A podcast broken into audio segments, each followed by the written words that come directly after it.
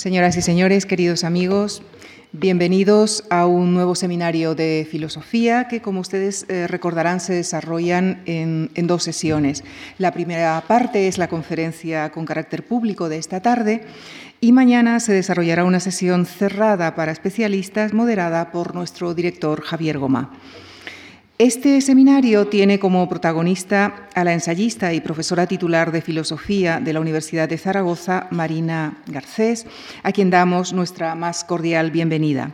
Ella es autora de los libros En las prisiones de lo posible, Un mundo común, Filosofía inacabada y Fuera de clase, textos de filosofía de guerrilla. Ella también colabora habitualmente con el Centro de Cultura Contemporánea de Barcelona y es miembro del claustro de del programa de estudios independientes del MACBA. Desde, desde 2002 impulsa el proyecto de pensamiento denominado Spy en Blanc. Como en otras ocasiones, también en este caso la ponente presentará sus reflexiones que son la base de un libro en el que está trabajando y que publicará después del verano. En este caso, Marina Garcés nos invita a reflexionar sobre lo que está ocurriendo en el ámbito de las humanidades. Ellas no son un conjunto de disciplinas teóricas de letras en progresivo desuso, indica la profesora Garcés, sino que más bien son el conjunto de actividades, ciencias, artes, técnicas, a través de las cuales damos forma y sentido a la experiencia humana. Pero ¿Dónde y cómo estamos haciendo esto hoy? ¿Y cuáles son sus retos y sus compromisos? Les dejo con las respuestas de la profesora Marina Garcés. Muchísimas gracias.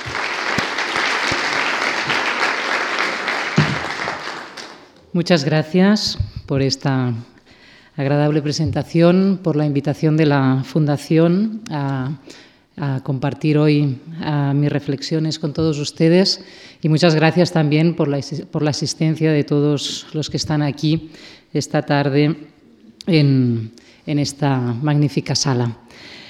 Voy a empezar mi, mi, conferencia Humanidades en Transición, es el título, haciendo una breve, una, un, breve comentario acerca del título mismo porque la palabra humanidades misma, la verdad es que cuando, cuando yo era jovencita, yo escuchaba la palabra humanidades y ya me aburría. Era una cosa, me producía verdadero sopor como tal, ¿no? la pretensión, la pretenciosidad de un término como este. Y querer ser humanista aún me lo parecía más. Después estudié filosofía y nunca en ningún momento, ni en el momento de elegir los estudios de filosofía, ni durante la carrera, ni después, a lo largo de, todo el tramo de vida en el que me he seguido dedicando a ella, no he tenido nunca la sensación ni la idea de que la filosofía fuera una de las humanidades o formara parte de las humanidades. Además, estudiando la carrera de filosofía, aprendí o abrimos ¿no? con, con las lecturas, las enseñanzas, las discusiones de ese tiempo, que el humanismo, ya no las humanidades como tales, sino que el humanismo era ah, pues una, la matriz ideológica de un conjunto de ideas y de visiones acerca de lo humano, acerca del hombre, con las que Europa había impuesto al resto del mundo a través del colonialismo su visión racista, patriarcal y burguesa del hombre al resto del mundo. Después, cuando acabé la carrera empecé y el doctorado y empecé a trabajar como profesora en diversas universidades, me encontré dando clases en algunas carreras de humanidades, que fue un, invento de esos años que aún perduran algunas universidades, que fue pues, remezclar de todo un poco y, nada de, y mucho de nada en carreras para, de algún modo, ofrecer un producto fácil a estudiantes de letras uh, poco vocacionales ¿no? y poco intensos, con lo cual aún se reforzó más mi poco interés y mi, poca estima por las humanidades en general. Entonces, la pregunta sería por qué propongo y por qué me presento hoy aquí, con una conferencia, con unas reflexiones en torno a las humanidades hoy. Y no solo en torno a las humanidades hoy, sino, como se desprende un poco tanto de la presentación como del párrafo que introduce la conferencia, pues de su necesidad o de cierta urgencia a, la hora de pensar en torno, a ellas. La razón de esta elección y la razón de esta propuesta es porque creo que cada vez es más evidente que estamos a las puertas de, si no ya un poco adentrados, en una crisis civilizatoria que está poniendo radicalmente en cuestión el sentido de lo humano. El sentido mismo de lo, humano. Hay quien incluso lo celebra, ¿no? hay reflexiones, en algunos casos incluso entusiastas, ¿no? en torno a este mundo posthumano que estamos inaugurando. Yo creo que lo que estamos es ante una situación bastante más alarmante que la que estos entusiasmos parecen mm, de algún modo compartir. Yo creo que estamos en, una situación, decía antes, de crisis civilizatoria que yo caracterizaría por, por un hecho ¿no? o por una, o por una, por una tendencia ah, creciente que es el hecho de que ante la amenaza, real o no, da igual, las amenazas lo son en la medida que las sentimos como tales, ante la amenaza de la extinción, de la extinción de la, de la especie humana como tal, y la extinción no hace falta imaginarla como total, sino como aquello que va aconteciendo a través de, una, ¿no? de un empobrecimiento, de una degradación irreversible de las condiciones de, vida de la humanidad en general, ante esta amenaza de extinción en tiempo real, eh, descrita así, creo que la especie humana o cierta conciencia general que atraviesa hoy las reflexiones y la reflexión que hacemos en tanto que humanos, empieza a estar dispuesta a salvarse de esta amenaza, renunciando a elaborar por sí misma, y eso quiere decir por nosotros mismos las condiciones, nuestras condiciones de vida libre y digna. Es decir, las condiciones mismas de lo vivible, entendido, entendiendo que lo vivible no es mera vida, no es mera sobrevivencia, sino que es aquello que tiene lugar, aquello que podemos llamar vida cuando cumple o cuando valoramos que tiene ciertas condiciones de libertad y de dignidad que tienen que ver además con los logros, las consecuencias de, nuestras, de nuestra propia acción sobre nosotros mismos, es decir, sobre de nuestras propias decisiones en torno a aquello que estamos dispuestos a considerar como digno y como vivible. Creo que estamos a las puertas de una renuncia, de una renuncia a intervenir en eso, de una renuncia que tiene algo, si vemos los periódicos continuamente, ¿no? como algo así de que que nos salven los robots, ¿no? que nos salven los robots, que sería una nueva versión ¿no? de ese que piense en ellos, es decir, aquí nos quedaremos ¿no? en una mezcla de miedo, esa mezcla entre el miedo y la arrogancia que permite a veces mm, pensar que uno se puede salvar al margen de lo que ocurra a los demás, que nos salven los robots, es decir, delegar la inteligencia al otro de nosotros mismos. En otros tiempos, en otras épocas, en otros contextos culturales quizá, ese otro de nosotros mismos podía ser Dios, o los dioses, o las fuerzas del más allá, o, como se les, o el cielo, o el destino, o como le quisiéramos llamar. A falta de Dios, en nuestras sociedades secularizadas, seguimos anhelando una inteligencia que funcione mejor que la nuestra aunque sea artificial, aunque sea creada por nosotros mismos, aunque sea limitada, pero inteligencia delegada al fin. Es como si en el fondo estuviéramos pensando que lo hemos hecho muy mal o que cuando hemos querido, en lo que es la historia de la, de la modernidad, en los dos, tres últimos siglos, tomar la historia en nuestras manos, es decir, como decía antes, tomar las condiciones de lo vivible y su valor en nuestras manos, hemos demostrado que lo hemos hecho muy mal. Tan mal que incluso estaríamos dispuestos a que fuera un robot o los robots quienes vinieran a salvarnos y a asegurar, a través de esta transferencia, de esta delegación de la inteligencia, nuestro futuro más allá de esta amenaza apocalíptica que parece cernirse sobre nuestro tiempo más inmediato. A esta situación de rendición yo la llamo condición póstuma, una condición póstuma, y uso esta palabra, porque parte de la, de la, aceptación de la irreversibilidad de la destrucción.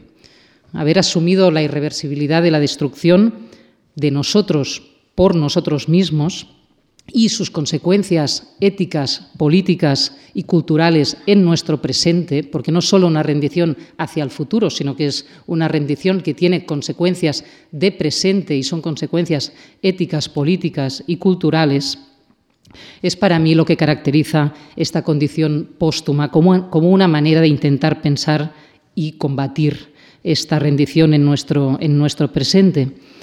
Condición póstuma rendición, aceptación de la irreversibilidad de la destrucción de nosotros por nosotros mismos, no implica solamente una pérdida del futuro, como hay autores y libros actualmente, y creo que en, gran y creciente cantidad, que se dedican a analizar, hemos dejado atrás el futuro, ¿no? todo es, digamos, regresión y relación con, un, con una especie de marcha atrás del tiempo histórico. Creo que es que es algo más, que es no solo saber ah, aceptado la pérdida del futuro, sino algo para mí mucho más grave, puesto que el no futuro podía tener incluso sus efectos emancipadores, como el, grito del, no future, del punk, ¿no? supo ah, expresar también, es decir, nos podemos incluso desprender de la tarea de hacer un futuro siempre que no desconectemos nuestra acción presente de aquello que nuestra acción presente pretende abarcar, ¿no? pretende transformar, pretende hacer suyo, que son nuestras vidas hoy, nuestras vidas, como decíamos antes, vivibles, dignas y libres. La condición póstuma para mí no es un no future a la, en versión punk, es algo más grave, digo, porque lo que acepta es la desconexión de toda acción presente con sus consecuencias posteriores, ya no digo de futuro, podemos incluso prescindir de esa noción, pero sí de sus consecuencias. Hay un pedagogo, por ejemplo, Máximo Recalcati, que habla de la, de la pérdida del nexo ético en la acción pedagógica. Claro, ¿quién puede enseñar? ¿Quién puede ponerse enfrente de unos niños, de unos alumnos, de unos interlocutores, si no tiene ninguna idea incorporada de que eso tiene alguna consecuencia? Por lo menos alguna consecuencia. Ya no diré que vaya a salvar el futuro, pero algún tipo de consecuencia, y eso quiere decir de consecución, de algo que ocurrirá después o que tendrá que ver con aquello que hagamos hoy de nosotros y con nosotros mismos, entre nosotros y con los demás. Hay una, de las, uno de los dogmas que a mí me aterran más, por ejemplo, de las, de las de las propuestas de innovación pedagógica que circulan actualmente en nuestro país, que es esta idea muy repetida en los medios de que hay que educar a los niños para un futuro del que nada sabemos. Es, esta frase es el terror, pero el terror en el sentido filosófico, político y ético más literal que se puede ah, formular. ¿Qué quiere decir? Educar para un futuro del que nada sabemos ni podemos saber. Quiere decir, obviamente, por un lado, forjar sujetos o ya ni sujetos, elementos ¿no? puramente disponibles, adaptables, flexibles a lo que tenga que venir, eso ya lo sabemos, para el mercado laboral es así, pero es mucho más, es transmitir la idea tanto inculcar la idea tanto a docentes como a, aquellos que estamos formando con nosotros de que su acción es irrelevante, de que hagamos lo que hagamos, aprendamos lo que aprendamos, leamos lo que leamos, inventemos lo que inventemos, creemos lo que creamos, eso igualmente nos deja expuestos, entregados a un futuro, es decir, a lo que tenga que llegar del que no sabemos nada y sobre lo cual no estamos haciendo nada tampoco. ¿Qué quiere decir esto? ¿Qué es, ¿Cuál es el sentido de esta profunda desconexión entre un presente, que es un conjunto de vidas que hacen, deshacen, comparten, elaboran pues, los elementos básicos de sus vidas en un contexto o en otro, y aún más en el de la educación, respecto a cualquier consecuencia que eso pueda tener. Eso, como decías, el terror en el sentido político, es decir, es dejarnos en manos de un poder que no tiene nada que ver con nuestras vidas y del que tampoco podemos saber ni de dónde salen, ni de dónde viene, ni a dónde, ni a dónde va. Es en este contexto, ¿no? en este marco, bajo esta situación que para mí es claramente una situación, esta condición póstuma, una situación ideológica, y eso quiere decir construida, elaborada y transmitida de forma consciente, articulada y deliberada, es bajo este contexto que creo que es necesario repensar el sentido de las humanidades, de situar esta idea que ahora desarrollaré ah, de las humanidades en transición. Y ya se puede ver entonces que no es en el sentido de que las humanidades, entendidas como un conjunto de disciplinas vinculadas a una cierta tradición de las artes y las letras propias de un cierto periodo histórico y vinculadas a ciertas instituciones como la universidad, los centros culturales y, demás, tenga que ser preservado, sino que en lo que sitúo la cuestión es en la disputa por lo humano, en la disputa por el sentido de la experiencia humana y por nuestra capacidad de realmente tener herramientas, tener referentes, tener, darnos la capacidad de elaborar el sentido y el valor de esa experiencia desde la afirmación de su libertad y su dignidad. Esta es la idea desde la cual reencuentro, después de mi largo aborrecimiento ah, biográfico del término humanidades, esta cuestión, en la disputa por lo humano hoy, en esta condición póstuma, que nos deja de algún modo entregados a una rendición a la hora de podernos relacionar con aquello que desde nosotros va a ser de nosotros. ¿Por qué en transición? He hablado de por qué humanidades y en qué sentido retomo la apuesta por las humanidades. ¿Por qué en transición? En transición es una expresión que tomó del, movimiento o conjunto de movimientos ecologista de las ciudades en transición. Es un movimiento o conjunto de, acciones y de movimientos que, a partir de la crisis ambiental, plantean medidas y opciones de vida concretas que impulsan cambios de paradigma en nuestros pueblos, ciudades, barrios, esquinas, es decir, desde lo más micro y lo más local, ahí, desde ahí donde desarrollamos o intentamos desarrollar esa vida vivible, se relacionan con la, con la crisis ambiental no de manera apocalíptica, no de manera totalizante, no de manera amenazante, sino, sino, desde esa acción que desde la vida de cada cual podemos tomar y con otros, precisamente para desafiar esa idea que decíamos, ¿no? el que hagamos lo que hagamos no tiene consecuencias para ni hoy, ni mañana, ni el día de después. Todo lo contrario, el movimiento en transición, entiendo hasta dónde, hasta dónde lo conozco, o por lo menos en lo que me sugiere a mí esta expresión, que vincula crisis no a miedo, sino a crítica. a, la crisis es condición no para alimentar aún más nuestros temores, sino para encontrar la necesidad de forjar herramientas críticas crisis con crítica y crítica con transformación. Precisamente no rendirse a la irreversibilidad de los acontecimientos. Estamos destruyendo el mundo, pues no, vamos, vamos a aceptarlo y a ver qué podemos salvar. No es una lógica preservacionista, de salvación, de arca de Noé, sino todo lo contrario, de poner la vida ahí, apostar por la vida ahí donde se desarrolla, que es en cada una de nuestras casas, en cada una de nuestras calles, en cada uno de nuestros barrios. Y ahí es donde se juega, donde se juega todo si vinculamos crisis a crítica y a transformación. Focaliza, por lo tanto, la atención no, no tanto en qué se está perdiendo, qué se está perdiendo irremisiblemente, ¿no? esa lógica de la, de la pérdida, ¿no? Del, en la que también muchas veces se sitúa el discurso, digamos, de, de defensa o de queja o de lamento en torno a la crisis de las humanidades. La gente ya no lee, se está perdiendo el interés por esto, por aquello, ya no queda, ese ya no infinitamente repetido, que muchas veces lo que tiene como reacción son acciones preservacionistas, como también ha tenido el ecologismo en muchos de sus aspectos. Pues por lo menos vamos a salvar este pedazo de naturaleza auténtica, vamos a salvar esa que en sí mismas no son acciones ni buenas ni malas. El problema es que solo nos quede salvar algo del desastre.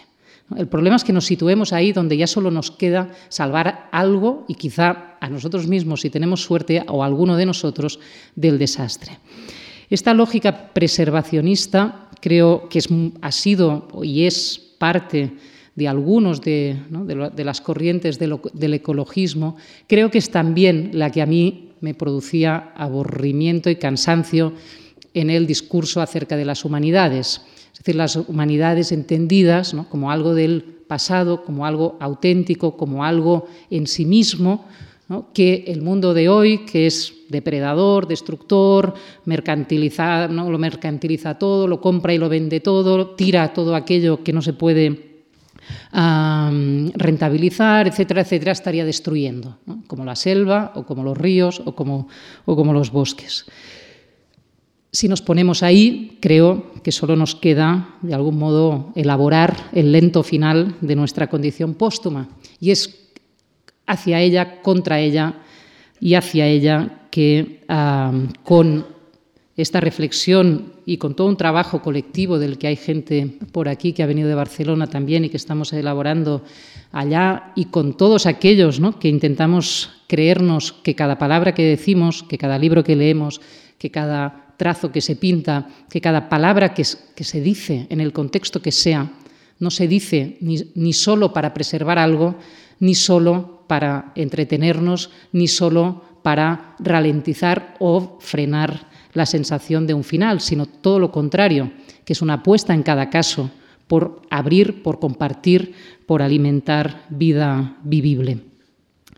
Por lo tanto, desde este planteamiento ni nostálgico ni, lamentoso, ni quejoso, por un lado, tampoco apocalíptico o contra precisamente la ideología del apocalipsis, esta monocronía, ¿no? este tiempo único del apocalipsis en el que vamos adentrándonos, contra eso voy a situar algunas cuestiones, algunas preguntas abiertas y una serie de reflexiones en torno a ellas que creo que nos van a dar y nos van a permitir atravesar esa sensación esa condición y por lo tanto empezar a, transitar en esos, caminos, en esos caminos frágiles que son los que vinculan crisis, crítica y transformación. La primera pregunta, o pregunta, la primera cuestión que me gustaría abordar es la, primera por defecto, ¿no? ¿Cómo, cómo interpretar el síntoma? ¿no? ¿Cómo interpretar el aparente abandono, desinterés, arrinconamiento de las humanidades o de sus productos, de sus actividades, sobre todo en el ámbito de la educación, tanto primaria como secundaria, como en la universidad y en las leyes educativas, pero no voy a hablar específicamente de eso, pero es donde se manifiesta más claramente, aunque quizá no tanto por la industria cultural, pero son aspectos que podemos hablar después. ¿Cómo interpretar este aparente, digo, porque no sé hasta dónde lo es y de qué manera, desinterés, arrinconamiento de las humanidades en nuestro presente. Es una tendencia, como decía antes, entre nostálgicos de las humanidades a alertar precisamente, lamentar el desinterés del mercado y de la gente, y uso palabras comunes de cómo normalmente se dicen estas cosas, del mercado y de la gente por las humanidades y por todo aquello que no tiene o un rédito o una rentabilidad inmediata, ya sea en el mercado laboral, ya sea en la industria cultural, ya sea en, este, en este gran sistema de compraventa de nuestras actividades. Respecto a este tipo de diagnósticos, respecto a este tipo de elaboración del, síntoma, yo quiero decir de entrada que cualquier afirmación sobre lo que hace o deja de hacer la gente, y dicho así, a mí me parece tendenciosa y ah, elitista. Es decir, de entrada, ¿quién es la gente que no seamos nosotros? Es la primera cuestión, es decir, la gente no, es, no se puede conjugar en tercera persona, siempre somos algunos nosotros los que somos gente, y además aplica códigos de reconocimiento que lo que hacen es discriminar a aquellos que reconocemos como propios de los que no. Por ejemplo, si decimos ahora la gente no lee, ¿qué queremos decir con ahora la gente no lee? no lee aquello que nosotros consideramos que es válido leer, quiere decir no, ah, compra o no se venden determinados libros, quiere decir no interesan determinados autores, ¿qué quiere decir? O a la gente no le interesa el teatro. ¿Qué teatro? Hay teatros que están llenos y son imposibles de, de, poder realmente llegar nunca a ver. Es decir, ¿de qué estamos hablando ¿no? cuando formulamos respecto a qué cultura, respecto a qué códigos de reconocimiento y por lo tanto también de autovalidación estamos diciendo frases de este tipo. Esta sería un poco, por un lado, la mirada elitista, pero también, y actualmente creo que está pasando mucho, y eso en, en entornos en los que yo discuto y me muevo, es una discusión habitual, bueno, habitual, que, está, que va surgiendo y se va consolidando, es también la cara contraria de esta misma afirmación. Basta ya de arte experimental, basta ya de músicas minoritarias, basta ya de museos de arte contemporáneo, porque a la gente no le interesan esas cosas. ¿no? La gente quiere cultura popular. Eso es la otra cara de lo mismo, es la otra cara de la misma sentencia que sentencia a la gente a no ser reconocida, a no dejarla moverse, a no dejarla buscar, a no dejarla incluso declarar como ¿no? como no interesante determinadas formas culturales. Pero no se puede, o creo que es tendencioso, incluso acaba propiciando que, esos, que, esas, que, esas, sentencias se, consoliden y se acaben realmente ah, dando este tipo de sentencias. Por lo tanto, saliendo de ahí, saliendo de este tipo de lugar que o bien siempre son ellos quienes no saben lo suficiente o bien siempre son ellos los que no tienen por qué saber tanto, creo que debemos situar la pregunta en otro lugar, dejando por lo tanto en paz a la gente y a nosotros mismos como gente, ¿qué hay detrás de este aparente abandono de las actividades humanísticas por parte de, sobre todo, pues de quien gestiona los espacios, los tiempos y los espacios para ellas, como decíamos, pues determinados, determinadas instancias de los poderes políticos, sobre todo, y económicos. Yo diría, y aquí es la, primera tesis que quiero plantear en torno a esta cuestión, que lo que percibimos como un desinterés, en realidad, no es un efecto de abandono, de puro abandono, como una casa vieja que se, a, la que ya no va nadie y por lo tanto se va cayendo. Lo que estamos viviendo son los efectos de una desinstitucionalización de las actividades humanísticas por parte de un proyecto que es el que dirige las decisiones en torno a ellas, que es el proyecto cognitivo del capitalismo actual. Es decir, que no es por falta de atención, sino porque es por desplazamiento de la atención que las actividades humanísticas, tal como las reconocemos, parecen haber sido abandonadas. ¿A qué me refiero cuando digo ah, proyecto cognitivo del capitalismo actual? Explicarlo ah, largamente sería muy largo, pero para dar una pincelada, me refiero a un proyecto epistemológico y educativo no solo local, no solo nacional, no solo de este o de aquel país, sino global, tiene que ver con una transformación global de nuestras mm, capacidades, de nuestras formas de organizar las formas y capacidades en torno al conocimiento y que tiene que ver, no solo, pero para simplificar, que tiene que ver con lo que desde hace unos años se denomina la cuarta revolución científica e industrial. Una cuarta revolución científica e industrial que va más allá de eso que llamábamos hace unos años la sociedad de la información y del conocimiento, que va más allá también de eso que se debate tanto y que creo que en sí mismo no es el problema, que es el tránsito a una cultura digital, y, muchas veces, por ejemplo, en torno a las humanidades se insiste mucho, ¿no? Lo que hay que es digitalizar las humanidades, ¿no? Las, y eso en inglés incluso tiene sus términos y parece que, que es solo una cuestión de, ¿no? de cambiar de medio, de cambiar de ámbito. Todo esto no es, creo, lo relevante. Lo relevante para mí en la lectura, hasta donde yo puedo hacerla, de lo que implica esta cuarta revolución científica e industrial, es la apuesta por el desarrollo de una inteligencia más allá y más acá de la conciencia humana. Y por eso hacía antes la broma de los robots, del que nos salven los robots.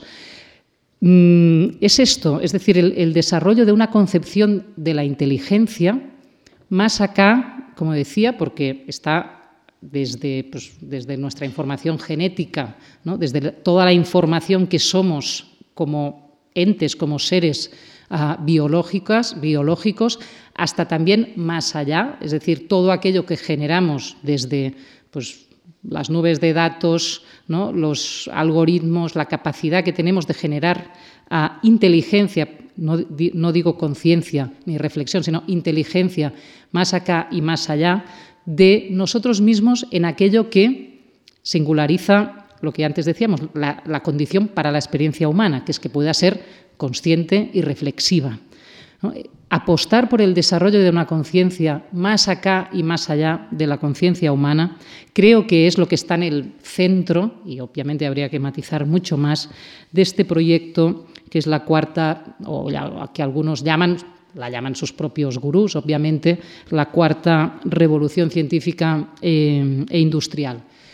Por lo tanto, no es un problema solo de mercantilización, no es un problema solo de digitalización, no es solo un problema de información, como se ha discutido creo demasiado en los últimos años, sino que es un problema de priorización de un determinado tipo de capacidades y de inteligencias, incluso quizá no habría ya que decir ni de capacidades, de, de competencias y de inteligencias que incluyen de manera pues, muy directa diversos tipos de, inteligencias, incluso diría las emocionales. Y aquí también habría mucho que discutir hasta qué punto hay emociones que van a trascender la propia, las propias condiciones conscientes y reflexivas de la experiencia humana.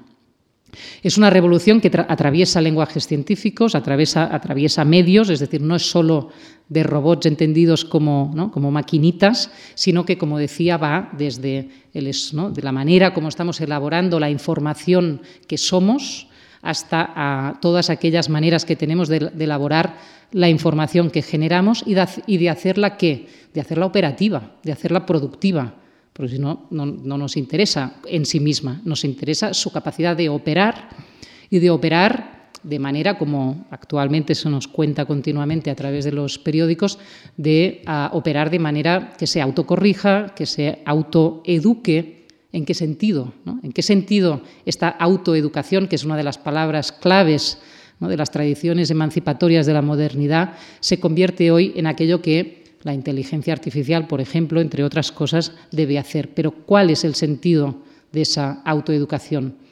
Yo entiendo que de lo que se trata es de un aprendizaje entendido como autocorrección, es decir, va aprendiendo a medida que incorpora información, de la misma manera que nosotros, ante ese futuro del que no sabemos nada, iremos autocorrigiéndonos, adaptando nuestras competencias, que es la palabra fetiche hoy de la, de la pedagogía, para funcionar mejor, para operar mejor, para ah, producir ah, mejor. Es una inteligencia, por lo tanto, más y menos que humana, aquella que creo que hoy se está intentando poner en el centro de, nuestra, de, este, de, esta, de esta revolución. ¿Dónde queda entonces la inteligencia reflexiva? Y reflexiva quiere decir autónoma, porque la reflexión es precisamente esa posibilidad de volver sobre uno mismo para volver a mirar, para volver a observar, para volver a incluso a calcular lo que sea, pero si no se puede salir y volver a entrar, si se cancela esa posibilidad de pensar por uno mismo, que es la expresión más naif y más importante también de esa apuesta por, la, por la autonomía del pensamiento, en qué nos iremos convirtiendo, en qué iremos deviniendo, qué irá, cuáles irán siendo los contornos, los márgenes de, esa, ah, de, esa, de ese sentido de lo, de lo humano, si es que se puede seguir llamando así. El proyecto educativo que tiene que ver con, este, con este proyecto epistemológico, con este proyecto cognitivo, está claro, he ido haciendo referencia a él y ya está en marcha. La escuela del futuro, aunque parece que no tenga que llegar nunca, pero la escuela del futuro, y en ese caso sí que se emplea mucho la invocación del futuro, ya se ha empezado a construir. Y no la están pensando ni los estados ni las comunidades de vida, la están pensando las grandes empresas de la, comunicación y los bancos. Son realmente los agentes de una transformación educativa a escala global, de una escuela sin muros ni paredes, parece el sueño libertario hecho realidad, sin muros, sin paredes, sin distinciones, sin puertas de entrada y salida, verdaderas, verdaderas redes de captación de talentos. Creo que básicamente serán eso las escuelas, como grandes redes de, pesca, que ante un mar abierto, que es la, humanidad entera, podrán pescar más, más fino o más ancho según los talentos a encontrar. Y ahí la relación entre esa condición universal, que también de algún modo habíamos entendido que era la condición según la cual una educación podía llamarse tal, es decir, el derecho universal a la educación, a aprender, a ser educados y a entrar, por lo tanto, en igualdad de condiciones en esa elaboración compartida del sentido y el valor de la experiencia humana, se va convirtiendo en esa gran red de pesca de talentos a, intensificar, a eso le llaman personalización de la educación, atención a la diversidad, pero que en realidad es un afinamiento, ¿no? igual que las, las, máquinas de, de, observación de la realidad también van afinando la, capacidad que tienen de discriminar, de discriminar aquellos talentos que pueden ser intensificados, que pueden ser promocionados, que pueden ser incorporados y que pueden ser operativos para esta inteligencia más y menos que humana. Esto es lo que, digamos, de algún modo está detrás, detrás no escondido, sino que nos cuesta ver bajo esa aparente casa en ruinas de las, de las humanidades y de las actividades ah, culturales tal como las habíamos entendido. Tiene una cara económica, que no voy a desarrollar y que es evidente ¿no? en, todo este, en toda esta apuesta, y tiene una cara política en la que sí que me quería detener un momento que es una, cara política que tiene que ver con la propia transformación del Estado-Nación y de su proyecto ah, cultural. El Estado-Nación burgués, moderno, europeo, había basado su construcción como tal no solo en unas instituciones, no solo en unas, en unas arquitecturas jurídicas, sino sobre todo o, todo ello se sostenía, se, fundamentaba o echaba sus raíces en el medio cultural.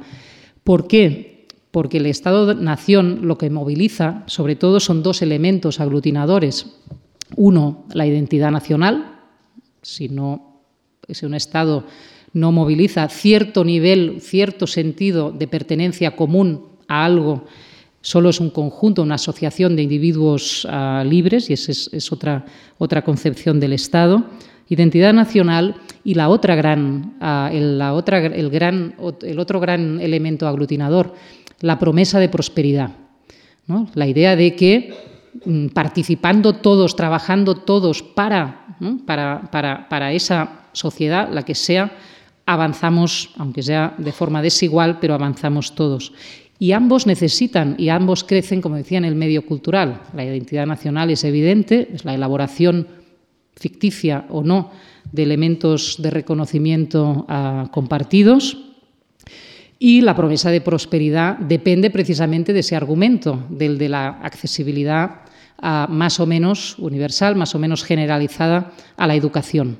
La educación como puerta de acceso, de entrada en, ese, en esa empresa común que es el Estado y para el cual se invitaba al ciudadano de las sociedades modernas que ya no es un vasallo, que ya no pertenece a su, comunidad solo por nacimiento, sino que como Lavoisier, un, un joven ah, renacentista francés en el siglo XV, explicó muy bien, ya no es un vasallo, es un, es un siervo voluntario, es algo, alguien que se adhiere supuestamente ah, desde su libre condición a la pertenencia al trabajo y a la identificación con una, con una comunidad.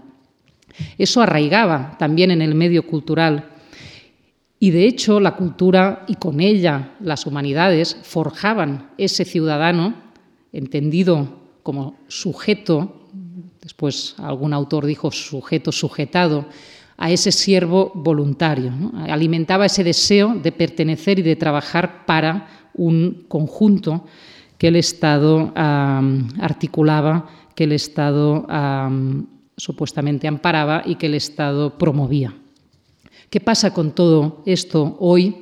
Y también cómo resituar las propias críticas que ese medio cultural por sí mismo generó. Es decir, el medio de la cultura como medio desde el cual se forja el ciudadano moderno en estos elementos que acabo de escribir, inmediatamente es también el medio de la crítica a la cultura y las formas de dominación que ésta ejerce. De hecho, los propios, por ejemplo, los propios ah, ilustrados de la primera ilustración más radical francesa y los enciclopedistas mismos, como Diderot, son a la vez impulsores de este proyecto cultural y grandes críticos de sus efectos de dominación, de subyugación, basados precisamente en la movilización de unos deseos de pertenencia, de representación, de reconocimiento, que lo que hacen también es acabar maniatando, sujetando a aquellos que pretendían emanciparse con esa, con esa apuesta. ¿Qué pasa con todo esto hoy? ¿Qué, hacemos? ¿Dónde estamos respecto no solo a esta historia, sino a esas condiciones para un sentido ambivalente, conflictivo, pero un sentido de la actividad humanística, de las humanidades en sí mismas, en el combate que generan en torno a la construcción de las sociedades modernas. Aquí es donde quiero plantear una segunda cuestión que tiene que ver ah, con dónde estamos, es decir, qué esperamos. ¿No será que a raíz de toda esta historia esperamos muy poco de las humanidades y del ámbito de la cultura en general?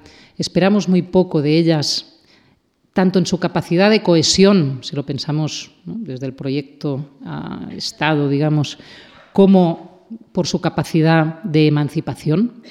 Es decir, si no están jugando un papel en la, manera como se articulan hoy las, nuevas formas de, incorporación a nuestra sociedad, porque nuestra sociedad ya está en otro proyecto, esa de las, ese que describía antes de las inteligencias más y menos que humanas, seguramente es que ese medio de la cultura va quedando en desuso porque no está ejerciendo ninguna función ni cohesionadora ni crítica tampoco, ni por un lado ni por el otro. Y ahí es cuando se empiezan a convertir en, patrimonios a preservar, en entretenimiento estéril, en exquisitez elitista, porque todo lo inútil llega a un momento que es disfrutable por aquellos que tienen el, tiempo y la disposición de gozar de, las reliquias inútiles de un pasado, que más o menos los museos, de algún modo, ah, tienen algo que ver con esto, y podemos ir haciendo un museo, de nosotros mismos. Por eso yo me declaraba antipreservacionista o anticonservacionista, y quedarnos ahí. Por eso hay que comprender la función política, la función cultural, la función ética que tienen eso que llamamos las humanidades. La crítica de la cultura se ha desarrollado quizá en la medida que hemos ido teniendo menos y menos esperanza, menos y menos confianza, sobre todo en la función que ejerce la cultura en nuestro medio social y político. Ahí la crítica de la cultura ha ido ganando terreno precisamente en análisis cada vez más sofisticados, más pormenorizados, más necesarios, creo, de la relación saber-poder, ¿no? de cómo hay todo un conjunto de saberes, de formas culturales, de ideas acerca de lo humano, como decíamos antes, que han construido todo un sistema de dominación. Pero creo que nos hemos quedado demasiado atrapados solamente en seguir indagando y sospechando acerca de todo aquello que nuestros saberes alimentan y legitiman y consolidan respecto a al poder y a las formas de dominación de cada tiempo. Y hemos ido desaprendiendo, hemos ido desconociendo, hemos ido abandonando, apartándonos de la pregunta inicial, que es la relación saber-emancipación, la, la, confianza fundacional, también dicha ahora en las palabras más naif, más ingenuas que se puedan decir, que es que pensar, pensar, que es pensarnos y pensar ah, juntos, tiene, tiene la capacidad de transformar la vida y que transformar la vida pasa por necesariamente por podernos pensar.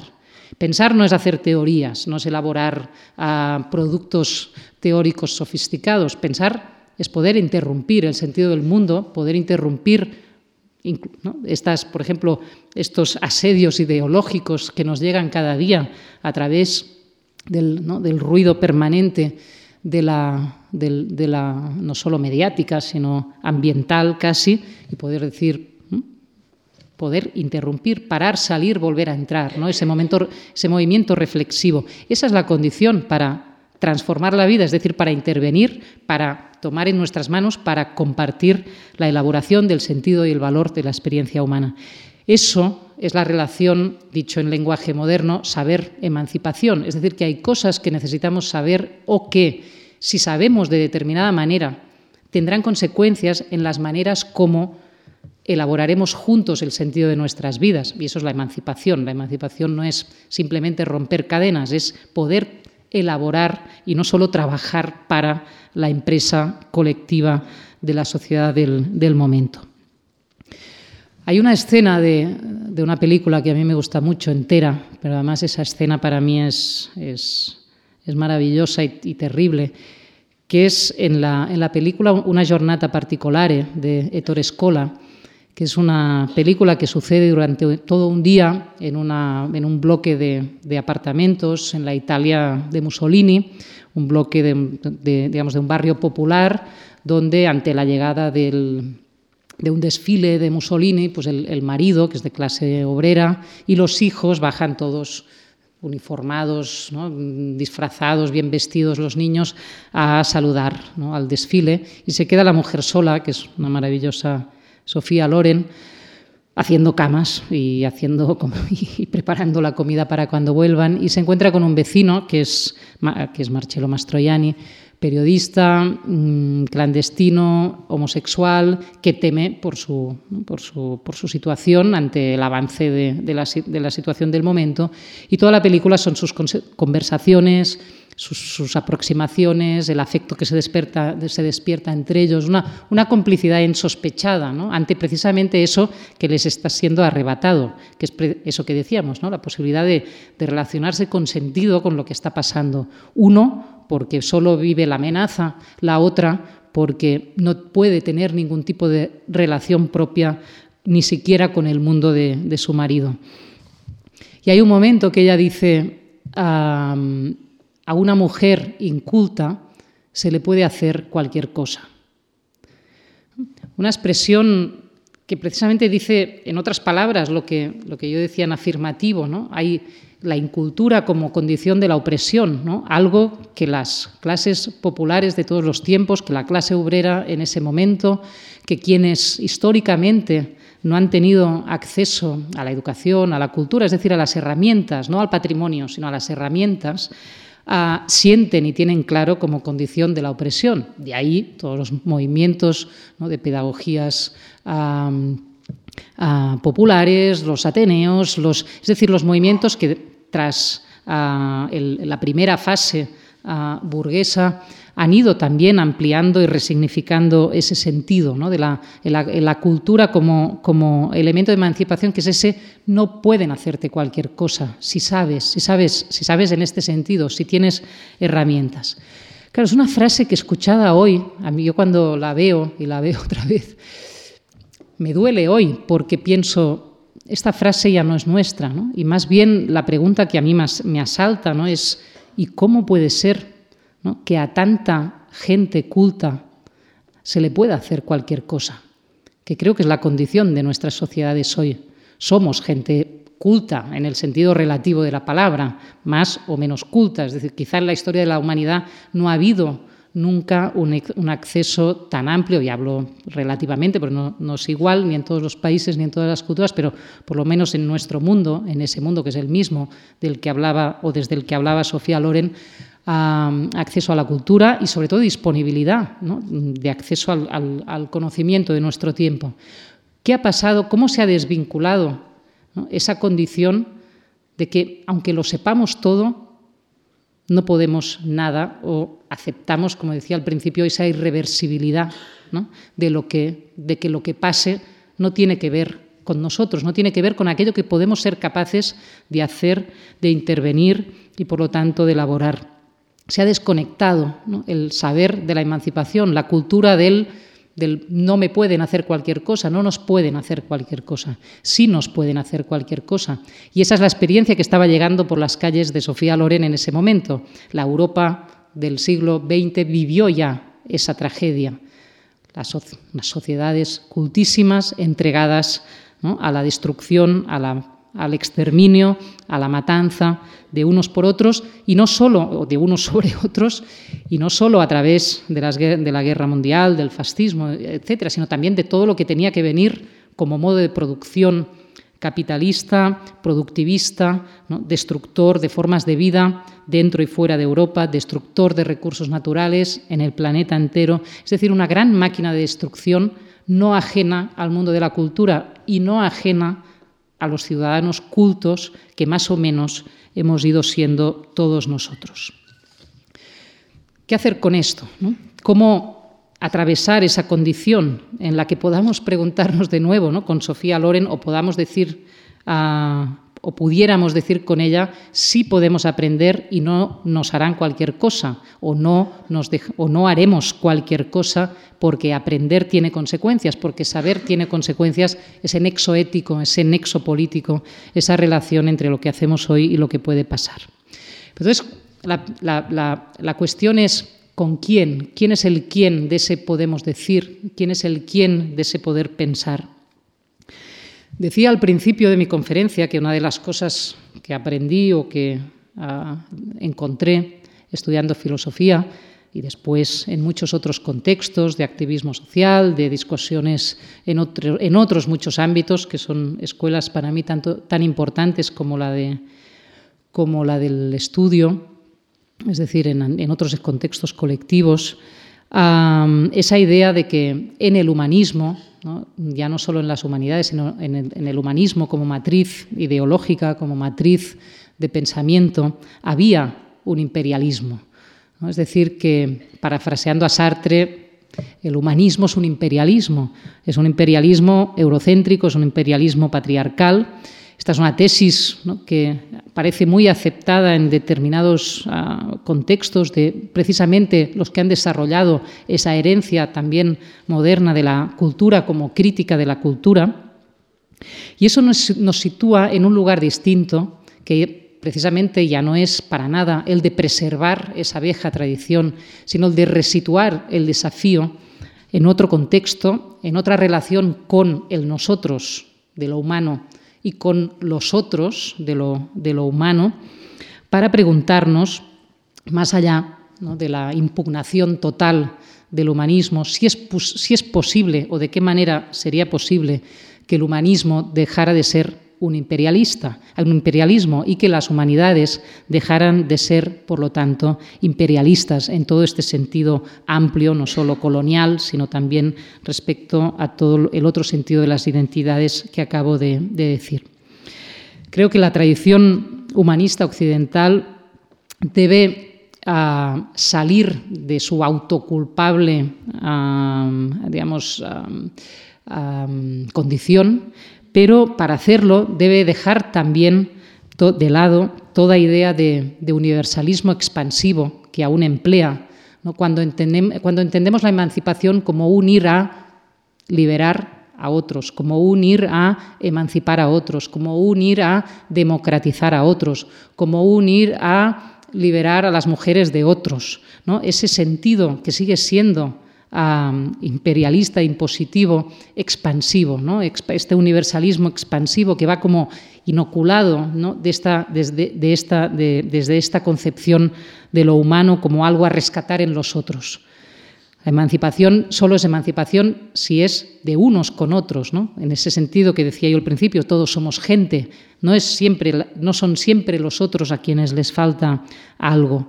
Por lo tanto, quizá resituar hoy la apuesta, ¿no? la, la, pregunta por con quién y desde dónde elaborar, tomar en nuestras manos la elaboración del sentido y el valor de lo humano, pasa por resituar, por resignificar los sentidos de ese nosotros, quiénes somos nosotros, los humanos, para pensarnos desde, ya no desde un universal o un, universalismo expansivo, sino desde un universalismo recíproco, desde la reciprocidad desde una reciprocidad de lo universal que creo que está por elaborar hoy y que creo que hay indicios, personas, referencias y trabajos ah, que en este momento van en este sentido.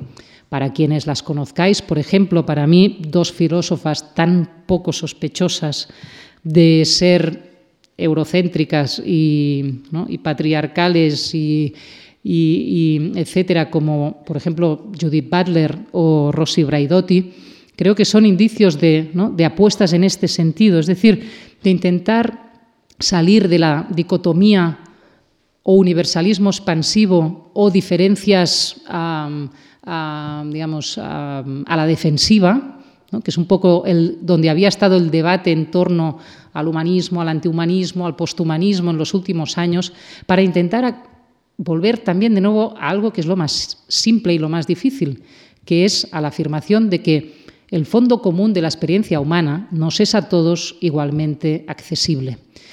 Que el fondo común de la experiencia humana nos es a todos igualmente accesible no quiere decir ya, por supuesto, que hay un modelo para todos, ¿no? un abstracto, una idea de lo humano igual para todos, por supuesto. Lo que significa es que sí podemos compartir desde cualquier ámbito, nivel, cultura, lengua, geografía, cuerpo, lo que sea, las experiencias fundamentales de la vida. Por ejemplo, Judith Butler empieza a elaborar el sentido del duelo en esta, en esta dirección, que hay en el duelo que nos permite estar juntos y a la vez tan separados. Podríamos hablar de tantas otras. Y hoy, que precisamente las condiciones de lo vivible mismo están tan en cuestión, están tan puestas bajo esa amenaza de la que hablábamos, bajo esta condición póstuma, es precisamente ahí donde podemos ir, no, a elaborar esas, mm, esos esfuerzos ah, casi absurdos de coleccionar diferencias, de coleccionar culturas, de coleccionar mundos zos, digamos, de la, de la multiculturalidad, de la multiplicidad, sino realmente ir ahí donde unos y otros, donde unas y otras, desde, lo, desde ese fondo común de la experiencia humana, tenemos una puerta de acceso a aquello que nos importa. Y digo aquello que nos importa porque es ahí donde el sentido y el valor de la experiencia humana toma sus medidas o puede, elaborar los parámetros de su valoración. Eso es lo que ninguna inteligencia, ni más ni menos que humana, podrá hacer nunca, determinar libremente qué nos importa. ¿Qué nos importa ante una muerte, ante un amor, ante un árbol a, punto de ser talado, ante un libro que consideramos imprescindible ante, ante, ante. Es decir, todo eso, ahí donde podemos decir esto nos importa o no, o por qué, es donde empieza precisamente esa actividad a, la que yo llamo humanidades y que tiene que ver con la posibilidad, como he dicho ya muchas veces, de elaborar el sentido y el valor de la experiencia humana no bajo ningún código de reconocimiento, sino todo lo contrario, como una actividad recíproca de acceso al fondo común de esa misma experiencia humana. Ahí creo que se vuelven ociosas y por eso tan cansinas para mí las, reflexiones acerca, por ejemplo, de lo útil y lo inútil, que es una de las maneras como por ejemplo, a partir del conocido libro de Nucho Ordine, se ha debatido mucho en torno a las humanidades. En un mundo utilitarista habría que preservar lo inútil. ¿no? Y entonces hay toda una defensa ahí de lo inútil frente a lo útil. O como ha hecho, por ejemplo, Marta Nussbaum, que es otra de las grandes referencias del debate en torno a las humanidades, del non-profit. ¿no? El non-profit frente al mercado, la rentabilidad. Todo eso son batallas concretas. ¿Qué es mercantilizable? ¿Qué no es mercantilizable? ¿Qué, ¿Qué es necesario? ¿Qué es útil? Etcétera. Pero no es lo que está en juego. Creo que lo que está en juego es precisamente esa reivindicación, esa conquista de nuevo de una confianza fundamental, que es la que decía antes, que es la confianza en que podemos acceder a lo fundamental, a lo básico, a aquello que realmente atraviesa, ¿no? de algún modo, las condiciones fundamentales de dignidad de la experiencia humana. Desde ahí, desde ahí una última cuestión. Mm, si estamos en, tiempo que resta, de algún modo, si se va aceptando la irreversibilidad de la destrucción, como decía antes, en esta condición ah, póstuma, ¿hasta cuándo eh, la disputa en torno a, lo humano, que es lo que creo que está en juego, puede aguantar, puede toda, todo tiempo que resta implica un hasta cuándo. Y, el hasta cuándo es una de nuestras preguntas, digamos, que, está ahí siempre hoy acechando cualquier situación, incluso la más cotidiana. ¿Hasta cuándo seguiré trabajando en este trabajo temporal, hasta cuándo seguiré estando con mi pareja, hasta cuándo se podrá respirar en esta ciudad, hasta cuándo, etcétera, etcétera, etcétera. ¿no? La condición póstuma vive bajo la amenaza de un hasta cuándo, hasta cuándo también la disputa por lo humano no perderá esas condiciones mínimas de tensión desde las cuales podemos seguir ah, batallando por la confianza en, en que pensar y pensarnos es la condición para transformar nuestras condiciones de vida. Creo que ahí las humanidades o la actividad humanística abierta ya totalmente a este sentido tiene que salir o tiene que aprender a salir de su vieja condición, que era prometer futuros, precisamente porque se conjugaba en futuro el tiempo histórico de ese estado moderno del que hemos hablado antes, tiene que dejar de jugar a prometer futuros para atreverse a entrar a jugar en este tiempo que resta, en y en contra el tiempo que resta. Es decir, veo muchas veces que los, aquellos que supuestamente vienen a ocuparse del problema de la crisis de las humanidades, como decía antes, o se convierten en conservacionistas de especies en extinción o en gurús nuevamente de promesas de futuro. Por ejemplo, hubo la gran éxtasis en torno al, cibertexto, el hipertexto, ¿no? Todos nos salvaríamos ahí en esa especie de mente universal que reuniría por fin todos nuestros saberes y todas nuestras actividades. Es decir, salgamos del tiempo de la condena o de la salvación, que en el fondo es lo que se está imponiendo como, como matriz ideológica de lo que está pasando, o condenados o salvados. Creo que entrar en y contra el, tiempo que resta es precisamente romper ese binomio o condena o salvación y aprender a conjugar el sentido y el valor de lo que experimentamos sin necesidad de recurrir de nuevo al tiempo de la promesa, al tiempo de un futuro entendido como proyecto, como proyecto de sociedad, como proyecto de Estado. Por lo tanto, no hace falta, creo, y por eso yo me, me, sustraía tanto a todo este ámbito de la reflexión de las humanidades, a devolver al Estado a devolver a, determinadas clases dirigentes, a devolver a determinadas instituciones esa tarea de constituirnos de nuevo en, ciudadanos. Eso es lo que cansa, eso es lo que está demoliéndose, eso es lo que el proyecto precisamente cognitivo del capitalismo actual ha entendido muy bien y está colonizando y aprovechando, y es en eso que tenemos que entrar a, combatir, a, desarrollar un combate del pensamiento. Para ello, creo que ah, de lo que se trata no es de, querer salvar a la humanidad, obviamente aún menos de querernos salvar a nosotros mismos. Creo que de lo que se trata es de rehilar el tiempo, ¿no? rehilar contra ese, contra ese tiempo roto de la condición póstuma, rehilar, el tiempo, que quiere decir rehilar los tiempos, recomponer el espacio, que quiere decir componer espacios, rehacer el sentido, que no quiere decir imponer el sentido, sino al revés, aprender la, reciprocidad de los sentidos.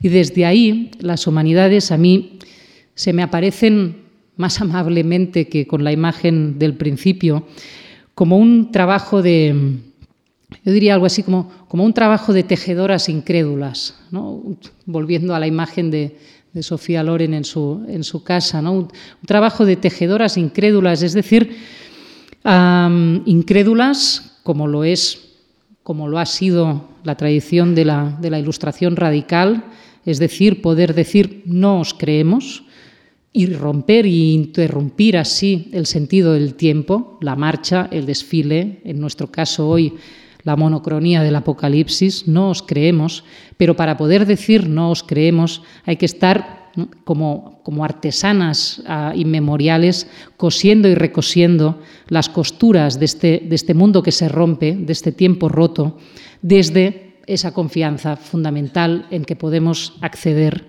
que podemos elaborar el sentido de la experiencia común en condiciones diversas de dignidad y de libertad.